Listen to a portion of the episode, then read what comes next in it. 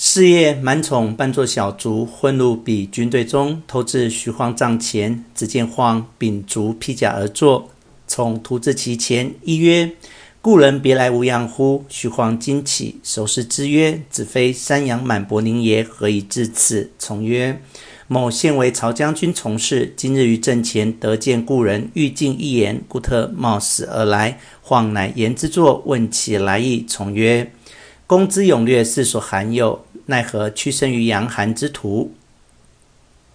曹将军当世英雄，其好贤礼士，天下所知也。今日阵前见公之勇，十分敬爱，故不忍以健将决死战，特遣宠来奉邀。公何不弃暗投明，共成大业？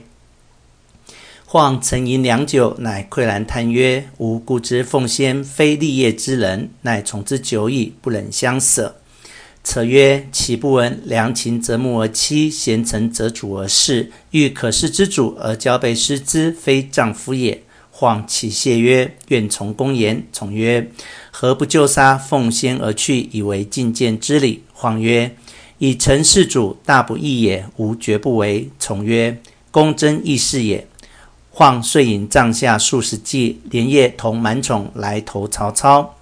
早有人报知杨凤，凤大怒，自引千骑来追，大叫徐晃反贼休走！正追赶间，忽然一声炮响，山上山下火把齐鸣，伏军四出。曹操亲自引军，当先大喝曰：“我在此等候多时，休教走脱！”杨凤大惊，急待回军，早被曹兵围住。恰好韩先引兵来救，两军混战，杨凤走脱。曹操趁丙军乱，趁势攻击，两家军士大半夺降。杨凤、韩先四孤，引败兵投袁术去了。曹操收军回营，满宠引徐晃入见，操大喜，后待之。于是迎銮驾到许都，盖造宫室殿宇，立宗庙社稷，审台司院衙门，修城郭府库，封董承等十三人为列侯，赏功罚罪，并听曹操处置。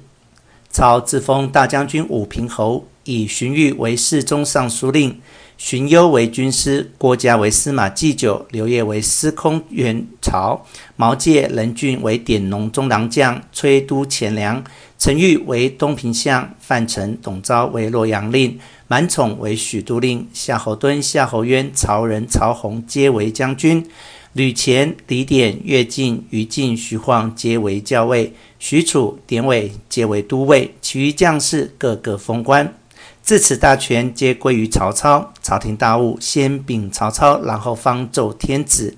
操既定大事，乃设宴后堂，聚众谋士，共议曰：刘备屯兵徐州，自领州事。今吕布以兵败投之，被使居于小沛。若二人同心，引兵来犯，乃心腹之患也。公等有何妙计可图之？许褚曰：“愿借精兵五万，斩刘备、吕布之头，献于丞相。”荀彧曰：“将军勇则勇矣，不知用谋。今许都兴定，未可造次用兵。欲有一计，名曰‘二虎进食’之计。今刘备虽领徐州，未得诏命。”明公可奏请诏命，实授备为徐州牧，因密语一书，教杀吕布。事成，则备无猛士为辅，亦见可图；事不成，则吕布必杀备矣。此乃二虎进食之计也。操从其言，即时奏请诏命，遣使击往徐州，封刘备为征东将军，移陈亭侯，领徐州牧，并附秘书一封。却说刘玄德在徐州，闻帝幸许都，正欲上表庆贺，忽报天使至，出郭迎接入郡，拜受恩命毕，设宴款待来使。使曰：“君侯得此恩命，实曹将军于帝前保荐之力也。”玄德称谢。使者乃取出诗书，递与玄德。玄德看罢曰：“此事尚容计议，喜善安歇来使与管议。”玄德连夜与众商议此事。张飞曰：“吕布本无义之人，杀之何碍？”玄德曰：“彼势穷而来投我，我若杀之，亦是不义。”张飞曰：“好人难做。”玄德不从。次日，吕布来贺，玄德叫请入见。布曰：“文公受朝廷恩命，特来相贺。”玄德逊谢。只见张飞扯剑上厅要杀吕布，玄德慌忙阻止。布大惊曰：“翼德何故只要杀我？”张飞叫曰：“曹操道你是无义之人，叫我哥哥杀你。”玄德连声喝退，乃引吕布同入后堂，实告前因，就将曹操所送密书与吕布看。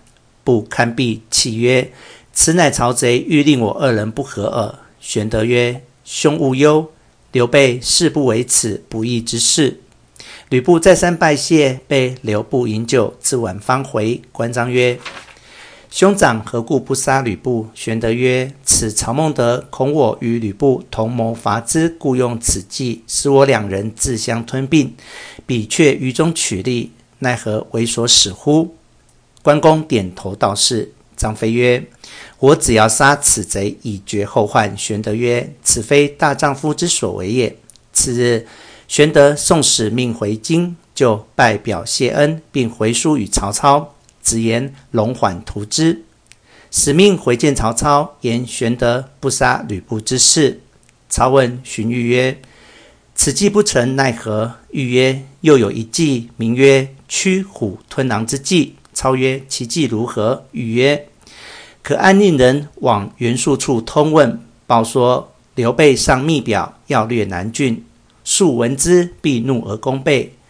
公乃明诏刘备讨袁术，两兵相拼，吕布必生异心。此驱虎吞狼之计也。”操大喜，先发人往袁术处，赐假天子诏，发人往徐州。